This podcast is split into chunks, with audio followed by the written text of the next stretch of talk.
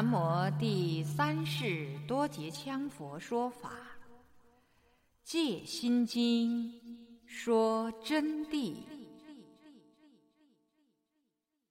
各位听友您好，欢迎您今天继续收听中文版《戒心经》说真谛。今天我们将从第五百六十页第二段开始恭诵，还不说是佛菩萨。老师给同学们说，包括我们社会上的外道，都要跟本性定有关系，都要做到如如不动，或者是观一种气球，观一种气体，观自身穴位或内脏脉位、图形等，然后才能成功。因此，我就给他们说：“你们什么身内功能喽，什么开发特异境界喽，这些都是空虚的。明确的说，是身口意三业把你们辅导的。哪一个气功师不是啊？用思想观想嘛，想你的身体嘛，想大地嘛，或者是内外光明气场嘛，或者是不动嘛，或者是口中吐气嘛。”或者是嘴巴念个什么东西嘛，身上做个什么动作嘛，做动作就是身，随便你怎么做动作，包括你坐着就是深夜的举动，嘴上吐气吞气也是深夜的举动。那么意识观想个什么东西，就是属于意，身口意三业的使用，进入一种自然的定境，这个时候就会自然进入空境。进入了空境，就会产生效用。那么产生效用啊，这在禅学家和密行愚切行者的修持当中，那是最可怜的，是属于刚刚有一点点入境下来，或者是刚刚进入定境产生的一种副作用。我们都视它为虚妄假象。可是当今的气功师就认为是发了什么特异功能。这哪里是什么特异功能啊？这是一种好笑的，简直是小娃娃孩子们的玩意儿，小朋友的飞天幻觉思绪而已。如果说当我们执着了它，当然特异功能就成功了，就会随时随地拿起就用。比如说，你们能如如不动，只要有十分钟的时间不生妄念。我告诉同学们，你们马上就会得天眼通。所谓的天眼通，就坐在这个凳子上，或者坐在地下，或者坐在任何一个地方，就会看穿墙壁，看得很远很远。曾经有一位同学，他就入定得了天眼通了。那么得了天眼通以后，他就告诉我，他说：“我真奇怪，我看到我的母亲摔倒了。”我说：“你是在做梦吗？”他说：“不是，我在用功课的时间，我突然就看到我的家乡，我的母亲呀，就去洗衣服。洗衣服的时候，一下就在那个台阶上被摔倒，当场就摔伤了。嘿呀！”他说：“我悬念啊。”他说：“到底是真是假呢？”果然，过了两天，他又进入天眼通，他就发现他的母亲不但摔倒。而且送去接骨了，结果又发了高烧感染，因此就很担心。咦，第三天电报就来了的嘛，就说他的母亲被摔伤，希望他回去。那么他路隔千里之遥，果然这件事印证了，这就是神通出发啊，就是天眼通。还有一位同学。他正在那儿做工，他就看到外边有个人来找他来了。他呢也没有执着，那么他就下座来，他想去印证一下。一走出去，果然就看到那位同学，嘿，来了。这也就叫天眼通。天眼通要在什么时候产生？就我刚才跟同学们说的，一定要进入定境。要把眼耳鼻舌身意对六尘的境扫荡一空，在五蕴都不执，自然进入佛性的觉照里面，在觉照里面才会产生出一种神识的妄想分别，产生功用，这叫天眼通。那么，我刚才不是给同学们说的那些气功师把他们产生的这种绝招，哦哟，都说的是特异功能的高度。这哪里是高度？假使说我们执着这个天眼通啊，我们每天上座就把它抓住，因为它好耍得很的啊。可以意念一动，想到，嗯，和平电影院看场电影再说。就坐在屋里头看电影了。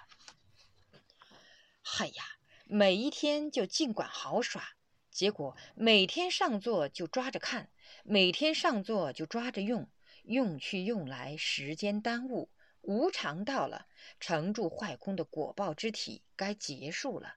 那么无常来请他来了，我们阎王老爷请你去耍一耍。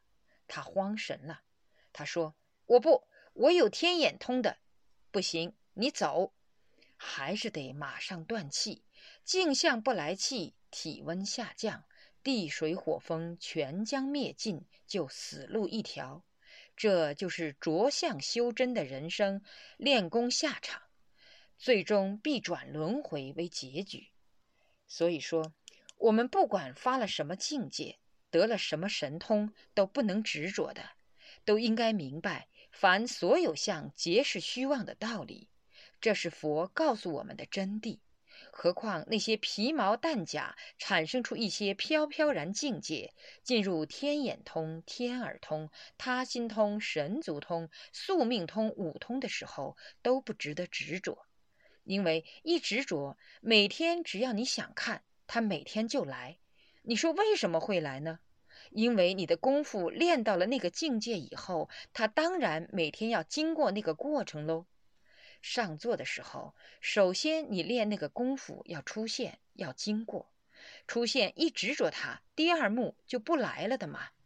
原因是在于第一幕已经占据了位置，这空间被占用了，所以另外的境就没有位置了，也就是没有空间给另外的境用了。正如你在睡眠的时候就不能工作，工作的时候就不能睡眠，要睡眠就不能工作，要工作必须放下睡眠。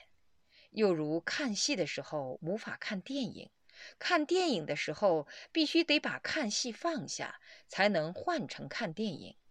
走路的时候不能骑自行车，骑车的时候不能走路。这是一些例子。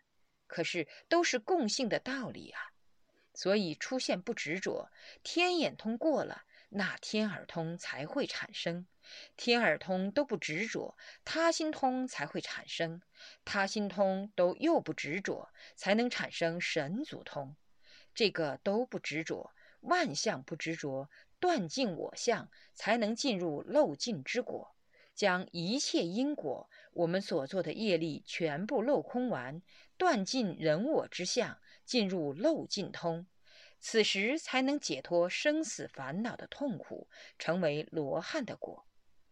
但还告诉你们，同学们，连法执都不可执着，因此说神通都不可执着。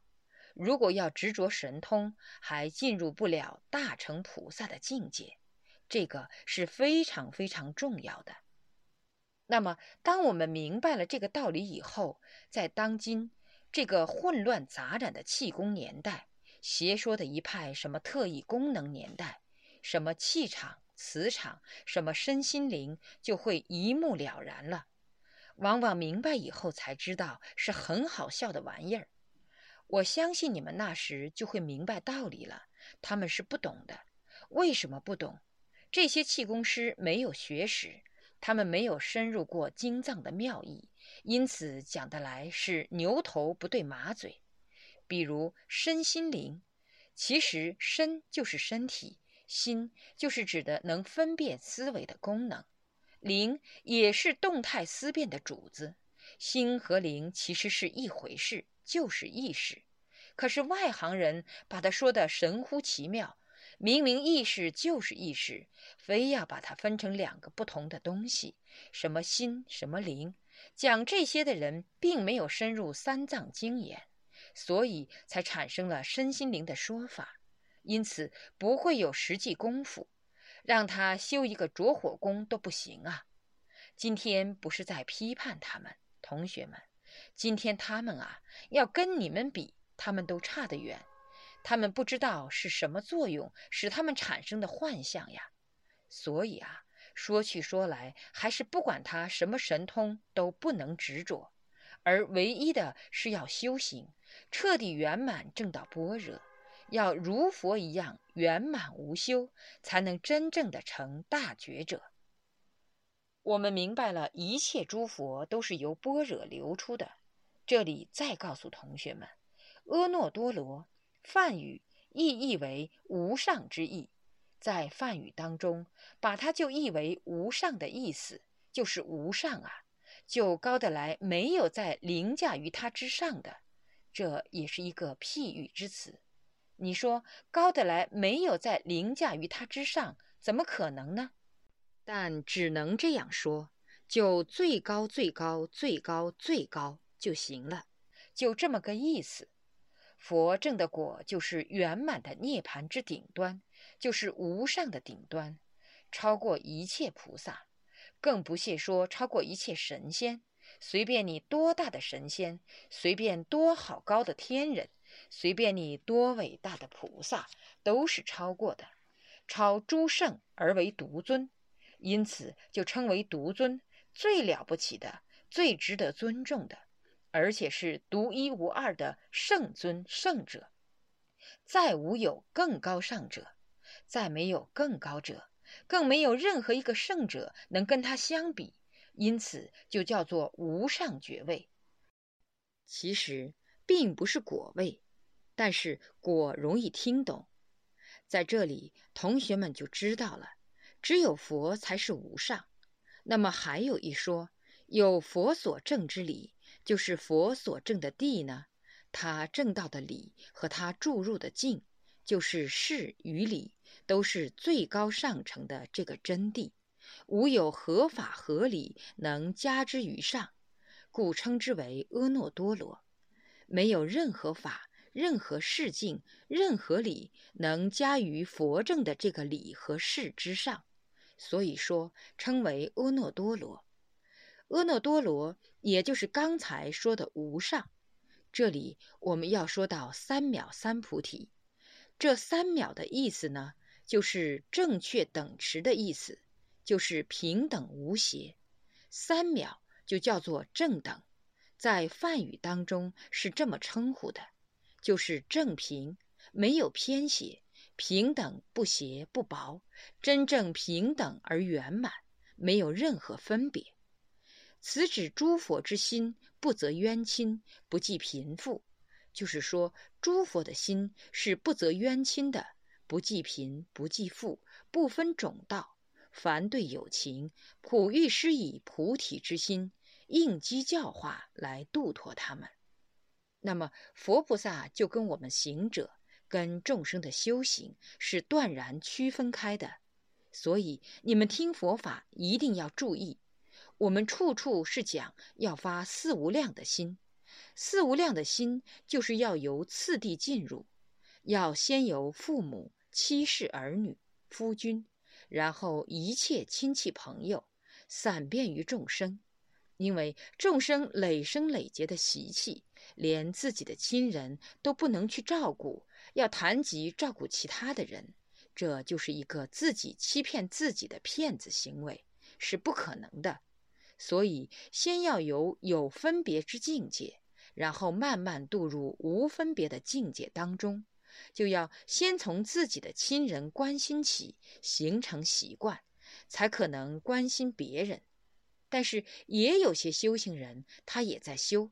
但是结果，他对外边人关心，对自己的亲人不关心，这个情况就属于颠倒修行。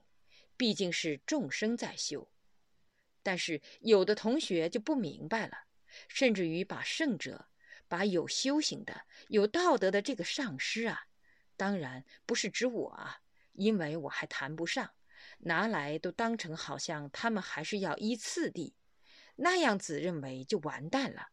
因为真正有正有修行的上师，甚至于如佛的上师是无分别的，跟你们的修行是两回事。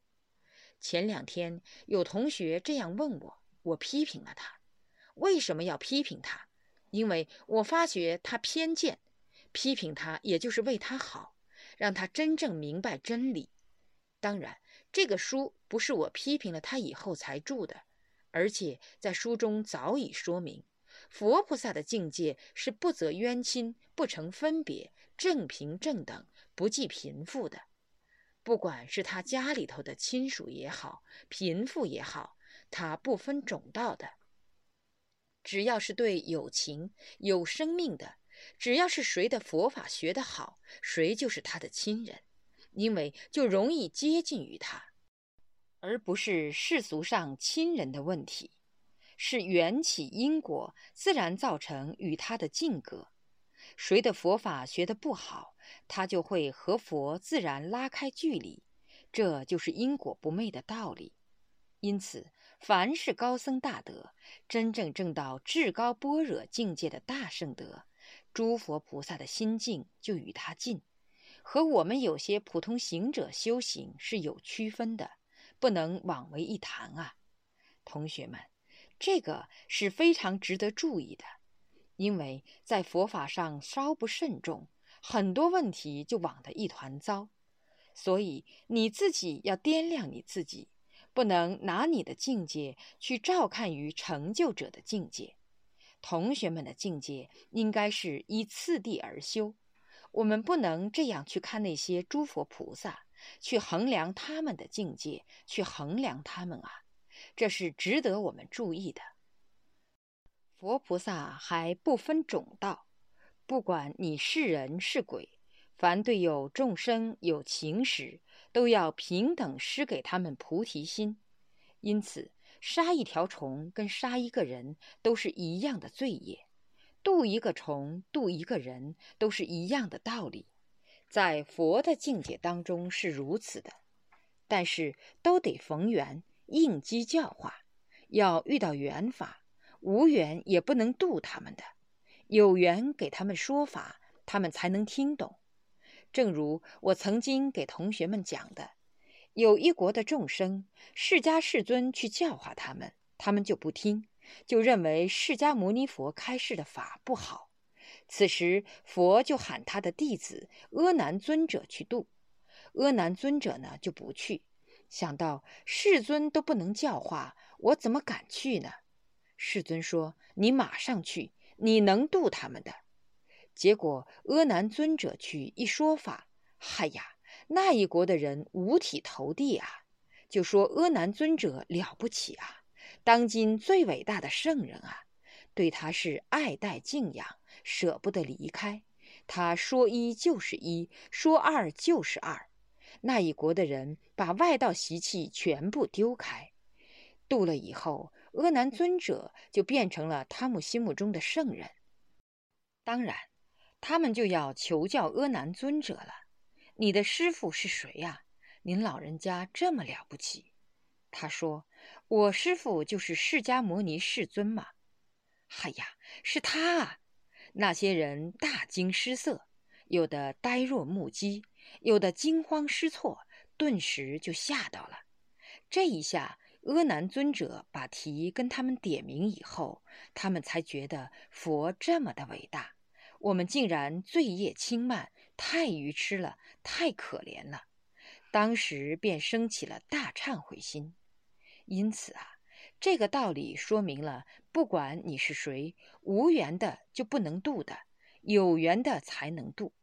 比如我们这次听心经来的人啊，说老实话，成千上万，还有从外省几千里远来的，从很远很远，还有外国的。这些弟子们，他们都要来，但是为什么我们不能要他？因为啊，我们规定的时间他们不能赶上，至少这个时间是无缘的。因为我对慈悲的观世音菩萨无限的尊重，他们不按时来，不是看不起我，我无所谓，我活该，我往辈子总欠了他们的账嘛，他们才看不起我嘛。但是我不允许他们看不起观世音菩萨，所以在第一天我就告诉同学们，你们既然要听，就得给我听完，不能断章取义，要提前做好准备。不能听，你们就不要进来，以后可以听录音。但是看来现在同学们非常守纪律，知道重法，就证明与此法的缘法甚近甚亲，这是我非常高兴的，为你们高兴。我们在学佛法当中啊，一定要知道佛菩萨的心是平等境界，尤其是佛的境界。这里指的菩萨是等妙觉菩萨，尤其是佛的境界是无分的，应机教化众生的。又指佛所证之位，乃正确无错之位，故为正等。那么又有一讲，佛所证的位置是正确，没有错误的位置，没有偏斜的，所以称为正等。等者即等位也。而佛所证之理为平等一相之理，等呢就是等位的意思，具体译成位置，称为等位。佛所证的这个理呢是平等，是一相的理，就是说不是两相的，没有多相，而是一种圆满境界，无分。故真谛中无多成之力，为一成之道。诸佛菩萨正道的理。在真理之中，就没有什么很多成的位置，就只有一成的道理。此即是归元无二路，方便有多门是也。就类似一味禅，直达菩提之顶尖。今天就不深讲一味禅了。这个道理就是归元无二路，方便有多门。就是说，归根结底的目的，得到的是一条路。那么具体要走这一条路，就任随你采取什么法度，采取禅宗，采取净土，采取华严宗，采取天台唯识，采取云门曹洞，采取顿悟，采取见悟，采取余且不无上余且，或者是采取空性之道理，光明大手印。或者是恒河大手印，或者是余且大手印，或者是涅盘大手印，或者是大圆满的且却，或者是陀嘎，或者是修忏悔，或者修尸身，或者是修狮子无畏法，或者是修红白菩提心等等等等，很多法义都能争取到一条道路的前进。这个问题呀，就是跟同学们说。佛法太多太多，但是不管采取什么方法，都得要走般若的道路，才能成为佛的。那么，佛所证道的方便圆满之法门，是采取了多种方法而来。最后，集中的街道，犹如我前天的课程跟同学们讲的，进入北京城，必须走过那么一条道路，才能走到。如果去美国，必须要经过太平洋或太平洋上空，否则是无法到达美国的。这是必然不可更变的真理。世间上一切有为法，为世法的差异原生因缘所显的果实，就具有高低、大小、异类、别色、贵贱、粗细之分，有上下差异、异别、颜色。还有贵贱粗细的区分，有多种差别的原因呢，才不能一项。就是说，世间上啊，由于凡夫的分别心，产生了种种差别，种种因缘的事项，所以有很多差别。就包括福报都有高有低，有些人很富有，有些人很平淡贫穷，有些人只能过一般的生活。有些人却吃之不完，用之不尽；有的人穿的是豪华的服装，但有的人呢，穿的是平淡的粗布。可是不管是什么样，佛性无分别。那么世间上的一切分别，都是由于往昔之中和今生所种下来的业因、业缘、祸业而产生的福报和罪障果报。因此。这里就产生了多相，重因的差别不同，结果也就不同了，多项也就随因果换显了。随便跟同学们加一句，所以说啊，不管什么都得要修行，修行就要讲修福报，要修慧，要福慧双修。我们要修双修，双修就指修福与修慧。修慧就是修我们的智慧，以定彻照般若，以般若而圆满定境的成熟，达到无相佛的境界吧。那么修福报，就是要修荣华富贵，修得来有钱、有地位、有声望、有好的身体，乃至返老回春。这是修行重要的资粮啊，在这种基础上才能安下心来学佛法嘛。不是说学佛的人就要当个穷光蛋才能成就。所以说我这个上师啊，给大家讲佛法，与以前的祖师是有差距的。以前的祖师动辄就说，我们学佛法要成就，就要吃得苦，就得要穷，要穷得来没有办法。在穷当中、吃苦当中、生病当中、忍受磨难当中，你才能了脱生死。所以佛教讲究不求人天福报。其实这种说法有些不全对，不太正确。当然，苦行是一种，但是关键的是修因地、修行为、修心境，不在于贫富的关系。而在于我们的行为怎么样端正，怎么样依佛的教义去进取，才能真正的成就，真正的了脱。我后边将会跟同学们讲具体的修法，今天在这个修法上就不多说了。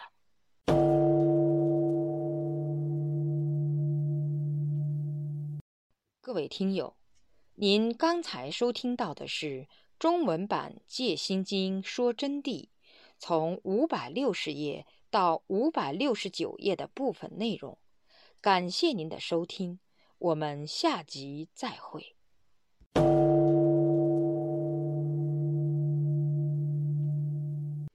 若要恭请《戒心经》说真谛经书，请电话联系零二二二八六。